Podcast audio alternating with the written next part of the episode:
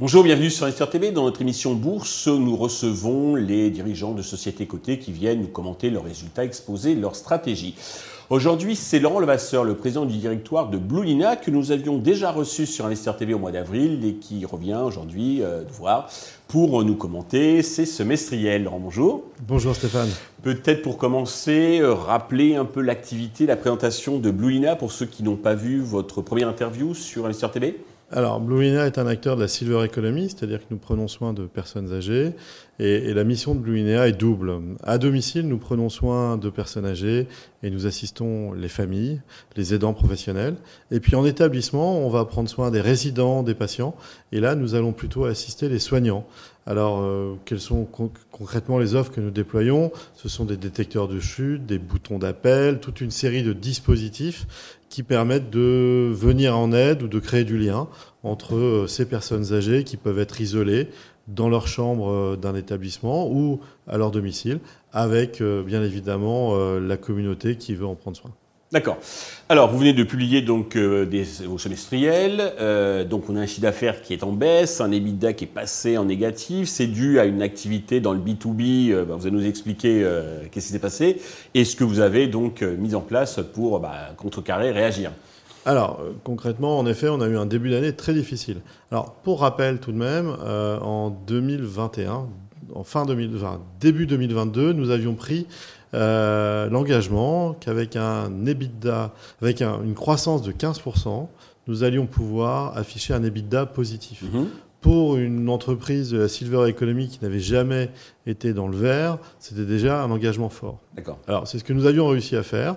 C'est-à-dire que nous avons réussi en un an à passer de 7,5 millions d'euros à 10 millions et demi et d'un EBITDA qui était négatif de 2 millions à un EBITDA positif de 700 000 euros. D'accord. Donc, pourquoi je vous raconte ça? Bah, Tout simplement parce que en 2023, on a pris l'engagement de rejouer l'année 2022. C'est-à-dire on ne va pas refaire 39% de croissance comme l'année dernière, on va avoir une croissance mesurée. Mais par contre, on veut vraiment stabiliser l'entreprise à mhm. ce niveau de croissance. Le début de l'année a été assez complexe parce que nous avons vécu euh, en 2022 une année incroyable suite au, scandale des fossoyeurs, ce qui a touché euh, par exemple le groupe Orpea. Eh bien, évidemment, euh, nos solutions ont trouvé une résonance parce que nous publions des indicateurs, nous aidons et assistons les soignants dans les EHPAD. Donc forcément, notre, notre solution Serenea a attiré l'attention. D'accord. Début d'année 2022, qu'est-ce qui s'est passé? Beaucoup de groupes ont remanié leur management. Beaucoup de groupes d'établissements, d'EHPAD dédiés aux seniors ont remis en cause leur management. Et mhm. de ce fait, pendant un trimestre, il n'y a pas eu de décision d'investissement. D'accord. Voilà. Désormais, des commandes, euh, exactement. des intentions. Premier trimestre, on était à moins 22%. Premier semestre, on a affiché à moins 6%. Donc ça, c'est plutôt euh, la preuve que l'activité est repartie. Mhm. Et de ce fait, bah, écoutez, mécaniquement, on a un EBITDA qui est sensiblement positif à moins de 200 000 euros. Pas d'inquiétude. Euh, l'année dernière, à la même date, on avait un EBITDA positif de 300 000 euros et on a fini un EBITDA positif de quasiment 700 000 euros. Donc vous voyez, le deuxième semestre est un semestre de, un semestre de croissance. D'accord. Euh, le deuxième semestre est bien orienté. Voilà, mhm. et euh, on a donné des indications sur, euh, bien évidemment, euh, le troisième trimestre en termes d'activité. On voit que l'activité est repartie. Sur l'activité B2C, c'est-à-dire toutes nos solutions de téléassistance, on est concrètement dans le scope, comme on dit. Et puis sur l'activité qui représente 50% de notre chiffre d'affaires en B2B, c'est-à-dire d'équipement des EHPAD. le carnet de commandes a grossi, les premières affaires ont été délivrées durant l'été le T4 va être assez euh, important. Alors vous avez changé, je crois, en B2B avec l'offre Serenea, le mode de commercialisation, si j'ai bien lu le dossier? Oui, euh, on a constaté que nous avions une série de concurrents qui avaient été mis à mal en termes de livraison de composants électroniques, en termes aussi de structure. Et de ce fait, on a cherché à comprendre comment capter cette clientèle qui n'avait pas prévu de changer leur appel infirmier, leur dispositif à l'intérieur de leurs établissements. D'accord. Et de ce fait, on s'est euh, posé la question de pouvoir proposer une offre avec, euh, au travers d'une location, d'un contrat de location, mettre à disposition l'ensemble euh, du matériel d'un EHPAD et puis avoir la souscription d'un abonnement mensuel.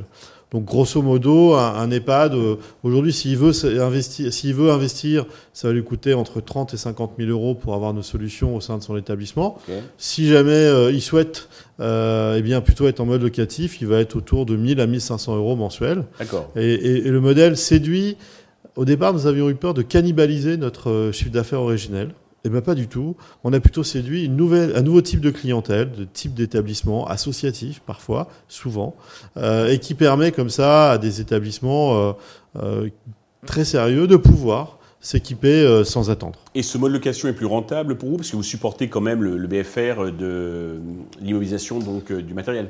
Alors, sans l'opération financière que nous avons fait l'année dernière, qui nous a amené, au travers d'une augmentation de capital, à lever plus d'un an de chiffre d'affaires en cash. Sans cette opération financière, évidemment, nous n'aurions pas la capacité financière à mettre en place ce modèle économique. On est dans du CAPEX, donc il faut financer euh, ces investissements. Et heureusement, euh, à notre échelle, on a largement eu la capacité de pouvoir l'appliquer.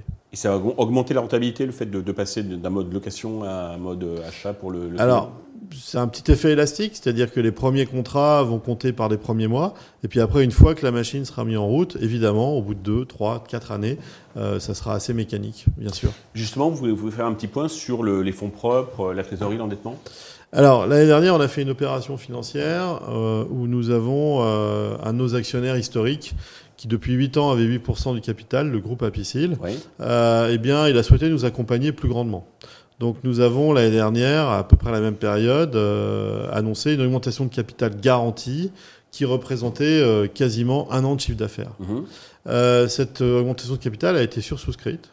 Donc, euh, Uniquement par Apicil, non, il y avait plus euh, les porteurs de l'EPS. Apicil, qui avait garanti l'opération à 100%, s'est retrouvé à être servi qu'à hauteur de 66%. D'accord. En gros, les deux tiers. Et le marché, lui, a répondu en investissant à ses côtés.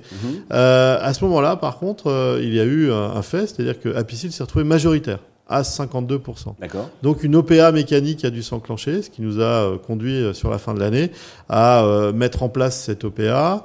Et à ce moment-là, Apicil a démarré l'année 2023 avec 60% du capital. Donc Blue Linea devient une des filiales du groupe Apicil à hauteur de 60% pour la consolidation. Et bien évidemment, ça nous apporte une visibilité qui n'est pas négligeable dans ce secteur de, du, bien vieillir ou un groupe de protection sociale. Quelles sont vos relations avec Apicil Justement, il vous, il vous apporte du, business ou des, du support Alors, je vous cacherai pas que quand on est euh, chef d'entreprise euh, et qu'on a ce type de, de, mouvement sur le capital, euh, eh bien, on est très attentif, très attentif, parce qu'une entreprise, ça appartient à ses actionnaires, mhm. en aucun cas à ses dirigeants. Eh bien, écoutez, on peut considérer que nous avons un actionnaire qui n'est pas que dans la posture. La plupart des groupes de protection sociale aujourd'hui ont annoncé la mise en place de services. Le groupe Apicil a, euh, il y a trois mois, euh, annoncé la création d'un domaine d'activité stratégique, service. Voilà, donc désormais, santé et prévoyance, épargne et services financiers, retraite complémentaire et euh, le sujet des services. Jusqu'à présent, euh, le groupe, euh, l'année dernière, a enregistré un chiffre d'affaires de 3 milliards 500 millions d'euros. Donc la mise en place et la mise en lumière de Blue Linea sur cette silver economy et sur ce bien vieillir, euh, avec d'autant, autant de moyens, c'est pour nous une et vraie ils veulent laisser donc Blue Linea en bourse.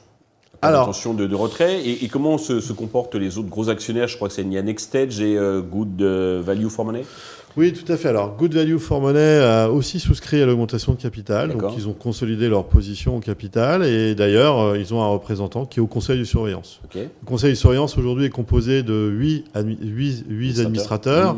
4 mmh. euh, d'Apicil, euh, avec un président de conseil de surveillance apicilien, Thomas Perrin, évidemment.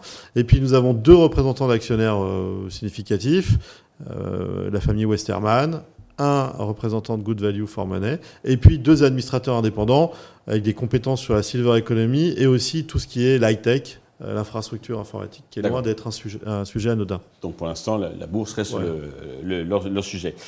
Euh, alors pour euh, conclure, donc le titre est en recul d'environ 12% depuis le début de, l'année. Hein, si vous n'êtes pas le, seul, toutes les small caps sur le c'est presque bien, on pourrait dire. Est-ce que vous avez un message particulier à tous les investisseurs et actionnaires qui nous regardent? Alors quand on regarde la valeur, bien évidemment, on a un flottant qui est assez réduit, qui est de l'ordre de 10%.